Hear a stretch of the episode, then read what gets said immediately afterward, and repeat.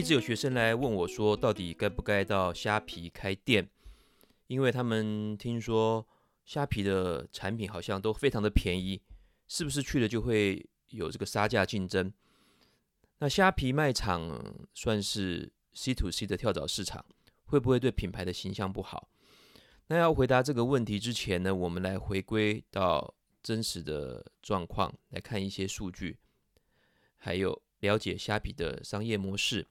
我想呢，很多人对虾皮只是一知半一知半解。那最近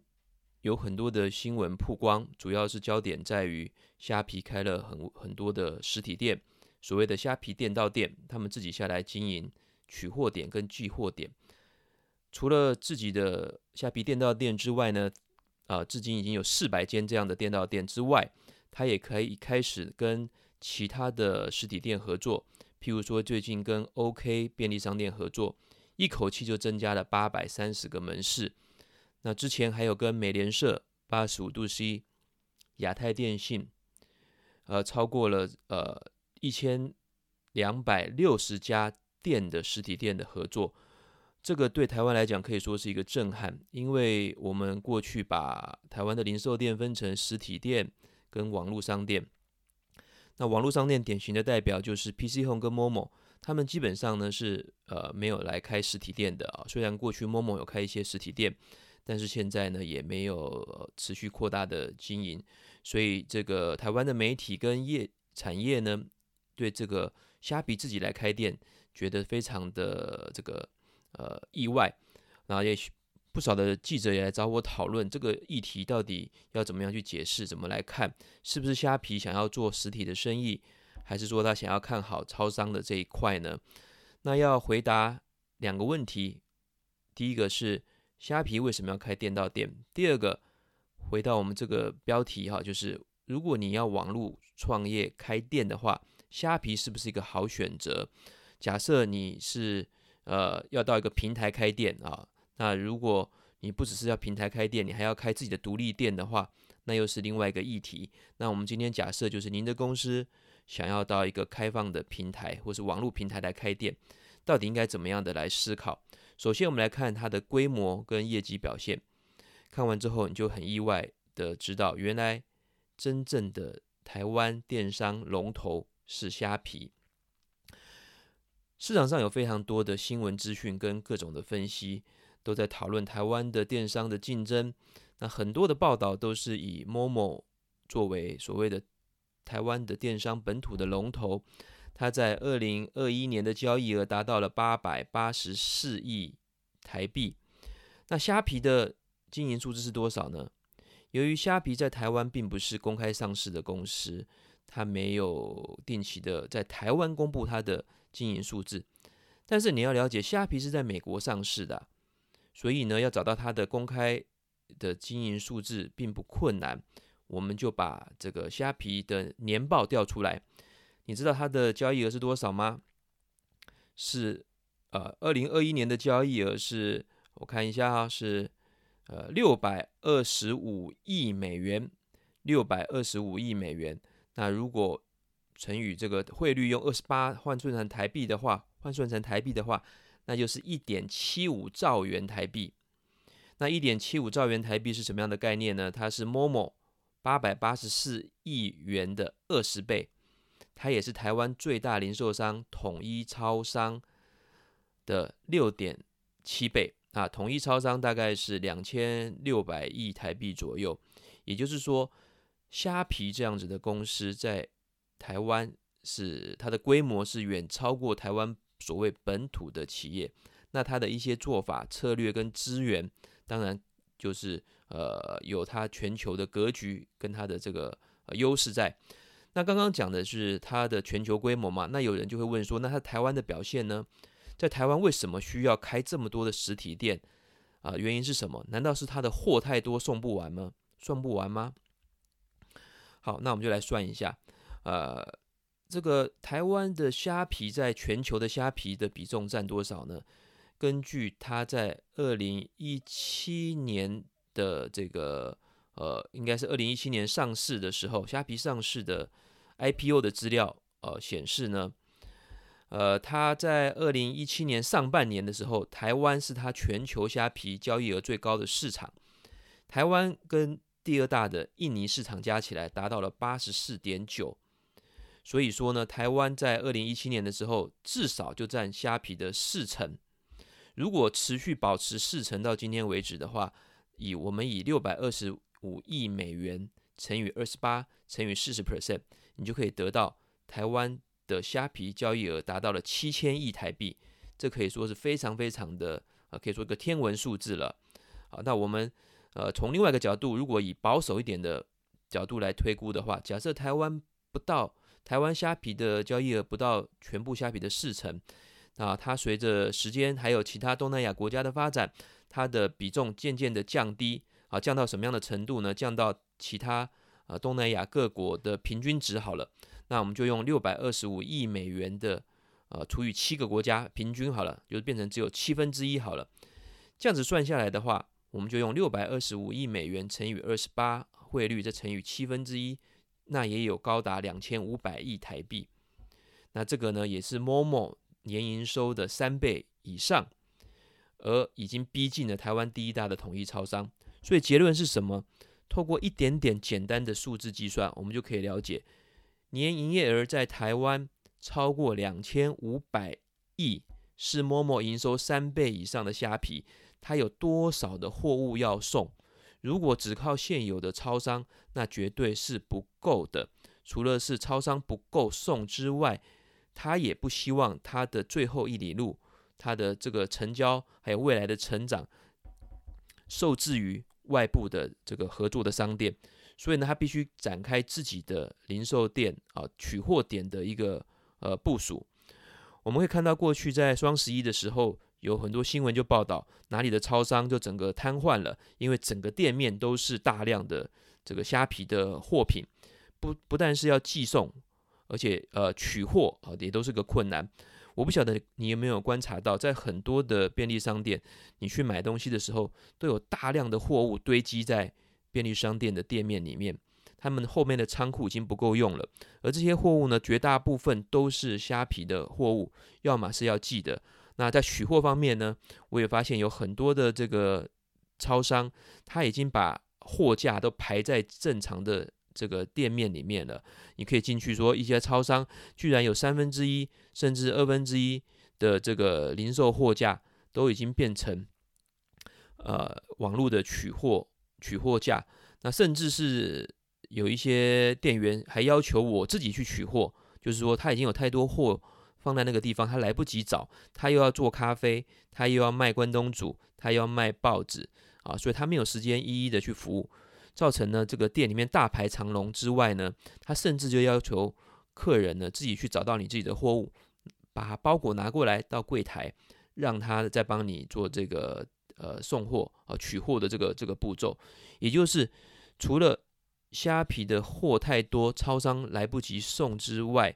他也对这些超商都造成了很大的一个困扰啊。那虾皮现在他决定对哪一个超商做免运费或者是折扣，他就可以决定这数以万计、数十万计甚至上百万计的人流，今天要去某个超商，明天要去哪一些店啊。所以它已经变成一个绝大的呃非常大的一个力量，能够做所谓的 O to O 的引流，online to offline。或是 offline to online，当他开了实体店之后，就能够做成虚实整合，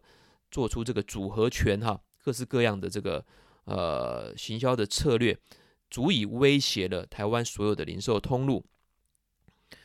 那我们从刚刚是讲规模来看哈，那虾皮才是真正台湾的电商龙头，甚至已经威胁了实体的商店，包含了这个家乐福啦、呃好事多啦、统一超商。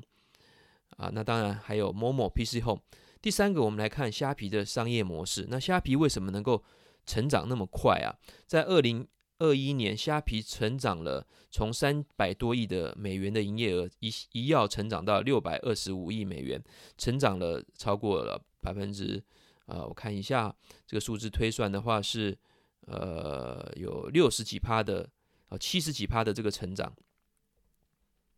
我算一下。成长是七十六点八趴，非常非常的惊人哈，它一年几乎是翻倍了。它在二零二零年的时候，交易额仅有三百五十四亿美元，它在隔年呢就成长到了六百二十五亿美元，成长了七十六点八 percent。那虾皮到底做了哪一些事情？它有哪一些的这个经营策略，能够让它成长那么快呢？如果我们了解了，我们跟随着虾皮去开店，我们就能够达到它同样的成长。的这个比重，那不是很好吗？首先你要了解几个问题，你才能够呃达到找到这个解答。虾皮是属于开放平台啊，网络平台分为两种，全世界就分为两种为主流的，一个是开放平台，或是我们所谓的拍卖系统，类似像阿里巴巴的天猫、淘宝啊，还有这个 eBay，都是典型的开放平台。简单说呢，它就是提供一个环境，让买方跟卖方自由的去交易，它本身不介入整个交易的过程，也就是说，它不持有商品，没有把商品买下来再去销售，它主要是靠经营这个环境，啊，然后呃，让买方卖方能够顺畅、安全，建立信任感。它靠中间的服务费，或者是这个这这个呃第三方加值的服务，譬如说。淘宝怎么赚钱呢？它主要是靠支付宝的这个抽成，所以这种呢是典型的开放平台的模式，它自己不介入经营。虾皮就属于这种开放平台模式，而另外一种模式是自营商店、自营电商，比如说像是亚马逊，亚马逊是自己把货买下来自己去卖，所以你跟亚马逊交易，很大比例他就是卖你货的那个人，他有持有商品的所有权，它才是交易的这个主体。那这两种模式大家记起来哈，就是开放平台跟自营商店。那后来呢，陆续呢，亚马逊也开始从自营商店也做开放平台，也就是它现在大概是一比一的比例。为什么要这么做呢？因为所有的商品都自己买下来卖的话，经营成本跟风险太高，速度不够快，呃，拓展的也不够快，品项也不够多，所以它开放了它的基础的设施，包含它的物流系统、它的仓储。啊，然后让商家来进驻，所以呢，就开始转变成为开放跟自营，呃，都做的综合型的这个商店。那以上呢，就是全球电商的主流模式。那虾皮就属于开放模式，所以它能够快速的引入全球的卖家加入，这样子就会有产生一个呃所谓的飞轮效应，更多的卖家，更多的商品，就会带来更多的买家，彼此呢良性的循环。这个是亚马逊的飞轮效应就达到了哈，就是亚马逊提出来的飞轮效应，就是更多买家、更多卖家，价格更低，就会有更多的服务、更多的人来加入，更大的这个流量。那它能够成功在台湾成功的一个主要原因，就是台湾其他的平台，呃，不是采用我们刚刚讲的开放平台，也不是国际典型的这个自自营电商，台湾。主要的呃，其他竞争的电商是采用采用寄售的模式，就是由供应商把货先放在电商平台的仓库当中，但是此时呢，先没有付费，是等商品卖出去之后才来结算，才来付费。所以这种变成一个台湾独特的电商模式。那这种模式你想想看，它就不能够很自由的让商让这个平台能够扩大快速的扩大商品的品项，因为你必须把你的这个品项呢，放到平台的仓库当中，而且是透过这种 B to C 的模式，呃，让呃呃平台来当做销售的一个主体，而不是很自由的让你自己选择上架、自己运货、自己仓储，呃，像是虾皮的这种开放平台，所以它的发展的规模呢会比较慢，能够会比较受限。也因此呢，我们可以解释为什么淘宝可以快速的成长，虾皮能够快速的成长，就是因为它激发了人人呢这个自己呃创业啊、自己经营一个商店的一个动机，能够让你能够呃能够快速的把商品上架之后，自己做客服，自己做物流啊、自己去送货，来来达到快速成长的目标。而因为虾皮的这个商业模式还带来几个特色哈，第一个就是它的有客户服务，客户服务是特别好的。你会发现你在虾皮买东西的时候，很快就会有客服人员在线上直接做服务。因为卖方呢就是商品的持有持有者跟所有者，卖不出去呢，他就会有很大的经营压力，所以他会有动机来及时对谈，提供及时的客户服务。那其他的竞争平台，你会发现要问问题，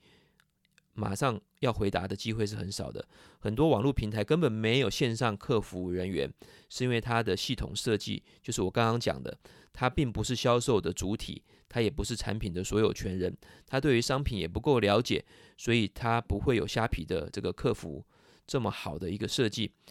另外呢，虾皮一个特色就是它很灵活，它能够利用外部的物流系统，比如说便利超商啦。还有像这个呃这个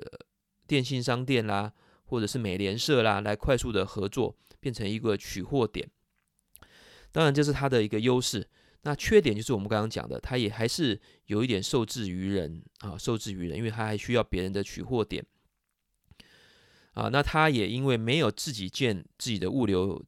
没有自己的车队嘛，哈，它是透过第三方的这个物流去去寄送啊，这个就是它的。缺点之一，但是也它的优点，因为这样子可以快速的扩充哈，灵活。啊，下一点就是虾皮一个很大的优势哈，就是它是一个国际竞争格局，它是一个跨境电商。你去虾皮购物的时候，你会发现有非常多的商家，它上面是备注是国际卖家，那大部分是大陆卖家，因为虾皮它本身就是一个跨境电商，它的商业模式呢就是。引入了大量的大陆的卖家，把大陆的供应链带到台湾跟东南亚，它的后台系统都打通了，所以你从这个东莞、深圳在虾皮上面买东西，它其实是可以直接到台湾的超商取货的，所以它的竞争力就是大量的廉价的呃多品项的商品从海外直接进入台湾市场，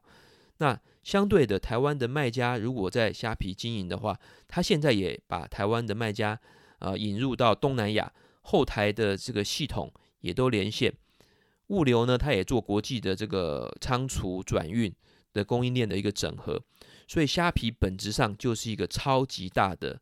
跨境电商的这个卖家平台。所以我们总结一下，为什么选虾皮就对了哈。在我很多课程当中，学生问我的话，我都建议他们选虾皮，因为你可以跟平台共同成长，跟这个呃呃，就是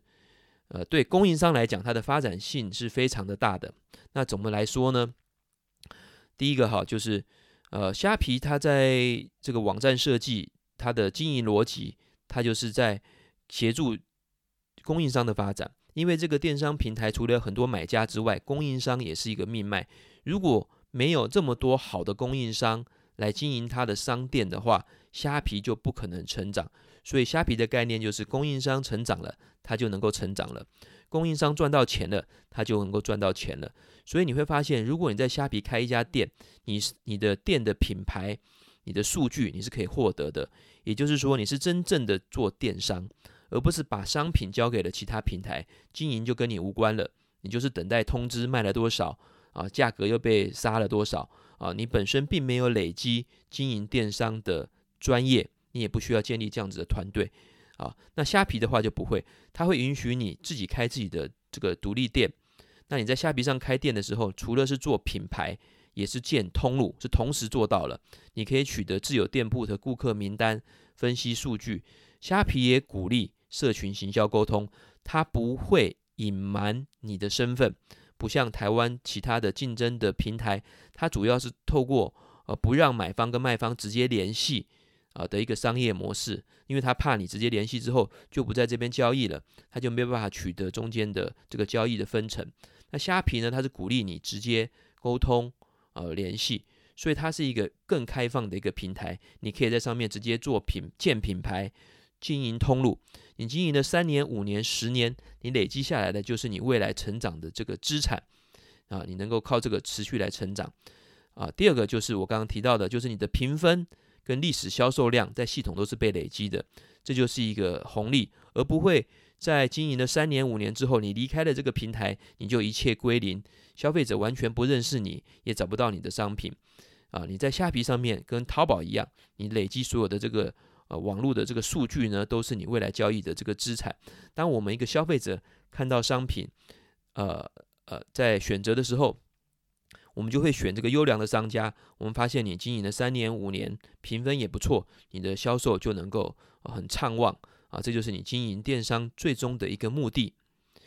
第三个是虾皮会做很多的数据分享，还有教育训练，它是少数在台湾市场上面做很多教育训练的。他有虾皮大学，有很多免费跟付费的课程，在他的办公室里面有很多的这个教室啊，你可以到网络上打“虾皮大学”这四个字，你就发现他是少数在认真经营，让供应商能够获得养分、获得赢、获得这个知识，能够持续成长壮大的一个平台。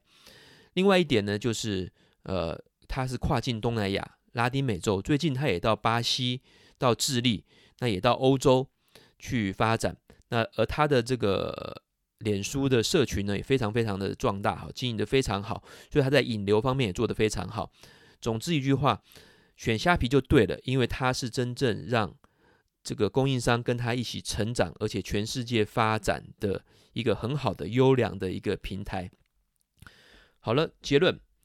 我非常的觉得欣慰啊，也觉得很高兴能够看到虾皮创新对台湾的影响，终于有这个呃这么好的国际平台呢，对台湾相对呃比较没有这么多创新的市场做一些正面的影响，譬如说呃。他在超商寄货的这方面的创新，他应该是台湾最优最早来发展，透过超商来做寄货取货的一个电商。另外，他现在开始发展的店到店，他也是少数、呃、最早提供